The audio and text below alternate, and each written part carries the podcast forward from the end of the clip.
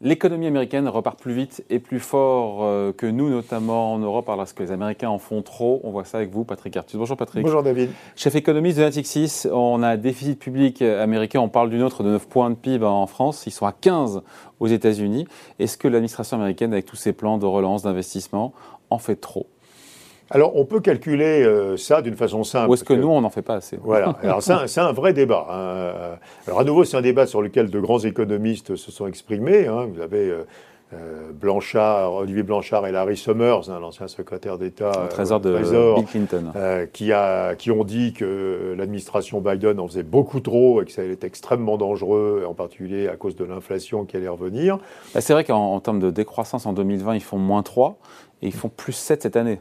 Ouais. Alors euh, oui, c'est à peu près les prévisions. Euh, ils ont fait moins, moins 3,5. Oui, moins 3, moins 3. Et ils vont faire plus 7, probablement plus 10 au deuxième trimestre, euh, qui va pas être voilà, de, 2021. Et puis, nous, sur l'euro, globalement, on a fait 7,5 de déficit public hein, en, en, 2000. Alors, c'est très difficile de rentrer euh, par le bas, c'est-à-dire de regarder toutes les dépenses, dans les plans de relance, parce que d'abord il y a de l'argent qui a été annoncé, qui n'a pas été dépensé. Et donc euh, ce que je suggère, c'est de faire un calcul par le haut. Donc vous pouvez faire le calcul suivant. Euh, quelle a été la perte de PIB entre 2019 et 2020 et quelle a été, ou vous pouvez mettre aussi le premier semestre 2021, hein, et puis quelle a été la variation du déficit public en mmh. réaction à cette perte de PIB. Mmh. Si c'est 100%, ça veut dire que l'État américain a compensé la totalité de la perte de revenus pour les ménages et les entreprises. À l'euro près, comme on dit. Voilà. Enfin, au dollar près. Alors, vous trouvez trois groupes de pays, je ne vais pas les donner tous. Il y a les pays qui sont très nettement en dessous de 100%. La France, hein, on est autour de 70%. Hein, euh, Ce qui veut dire que qu'on a beaucoup moins que l'augmentation de notre déficit public par rapport à ce qu'il aurait dû être. Hein, c'est 70% de la perte de PIB par rapport à ce qu'il aurait dû être. Donc on a sous-corrigé. Il y a un groupe du milieu qui est autour de 100%, où il y a l'Allemagne, par exemple, et le Royaume-Uni. Et puis il y a les États-Unis qui sont à 160%. Donc ils ont fait un déficit public qui est 160% de la perte de PIB. Voilà. Donc 60% de plus que ce qui était nécessaire. Voilà. Alors ça se voit dans les chiffres. Hein. Euh, les profits des entreprises américaines au quatrième trimestre 2020 Hein, sont très au-dessus du quatrième trimestre 2019 et le, pouvoir d'achat des ménages américains augmente de 7% en 2020. Année de crise. Le plus rapide depuis 30 ans. Donc ils en ont trop fait. Donc là, il n'y a pas de débat, ils en ont trop fait. Les Allemands ont fait à peu près ce qu'il fallait. Et, les pourquoi, Français... pourquoi on les montrerait du doigt les Américains? Parce qu'ils en ont trop fait, tant mieux pour eux. Alors l'argument de Summers, euh, qui est quand même un des principaux critiques de cette politique, c'est que du coup, il va y avoir de l'inflation et que ça va être contre-productif parce que comme il y a de l'inflation, les taux d'intérêt vont monter et mm. que ça va être désastreux pour on la voit planète. Rien tout, on voit rien de tout ça pour l'instant. Alors on voit rien de tout ça. Mais il faut un peu réfléchir. Euh, voilà. Donc quand même, on peut conclure qu'ils en ont trop fait. Mm. C'est pas la peine de remplacer 160% de la perte de PIB. Il faut, s'arrêter à 100%. Quoi. Bah, 100% c'est bien. Et les Français, on peut le reprocher. Où c'est en France c'est pas le pouvoir d'achat des ménages hein, qui a augmenté de 0,4 en 2020. Donc, Pourtant, il avait dit président quoi qu'il en coûte. Hein. Euh, oui, mais c'est sur les ménages, c'était quoi qu'il en coûte. Les entreprises ont perdu, suivant les estimations, entre 60 et 80 milliards de fonds propres. Ce qui veut dire que leurs profits ont été 60 à 80 milliards plus bas que ce qu'ils auraient été sans la crise. Donc c'est les profits des entreprises en France qui ont souffert de ce qu'on n'a pas, on n'a pas fait quoi qu'il en coûte vraiment. On a fait 70% de quoi qu'il en coûte. Sur les entreprises. Euh, et c'est pas les ménages, c'est les entreprises. Alors revenons aux États-Unis. Donc euh, on peut conclure qu'ils en ont trop fait. Il n'y a pas de sujet, ils en ont trop fait. Alors l'argument de Summer, c'est ça va être inflationniste parce qu'il y a trop de demandes, quoi, en gros. Hein, donc, et, donc c'est un débat qui est très vif aujourd'hui où on voit justement que l'inflation américaine, euh, à partir du printemps, est montée à 5%, euh, où les prix des matières premières s'envolent. Bon, en réalité, je crois que cet argument d'inflation n'est pas correct. On ne voit pas d'accélération des salaires aux États-Unis. Et il faut comprendre profondément la raison qui est, à la fois, enfin, qui est, qui est à moi ma source d'inquiétude centrale, c'est que s'il y a trop de demandes aux États-Unis, ça ne fait pas monter les prix aux États-Unis, ça fait que les États-Unis importent énormément, ce qu'on voit aujourd'hui, et que le commerce extérieur des États-Unis se dégrade, gigantesquement. Et que donc les États. Alors. Et donc, euh, et ça, il faut. Et en quoi c'est grave? il bah, Alors, il y a un côté favorable, un côté défavorable du point de vue du reste du monde. Le côté favorable, c'est que du coup, on vend beaucoup aux Américains. On s'aperçoit que c'est surtout les Chinois qui en profitent d'ailleurs, mm. parce que le protectionnisme, ça n'existe pas dans la vraie vie. Il y a une explosion des exportations de la Chine vers les États-Unis sur l'électronique, euh, l'équipement de la maison, etc. Et donc ça, c'est positif. le commerce mondial, en 2021, va augmenter de 8% au moins en volume. Quoi. Je dirais, c'est impressionnant.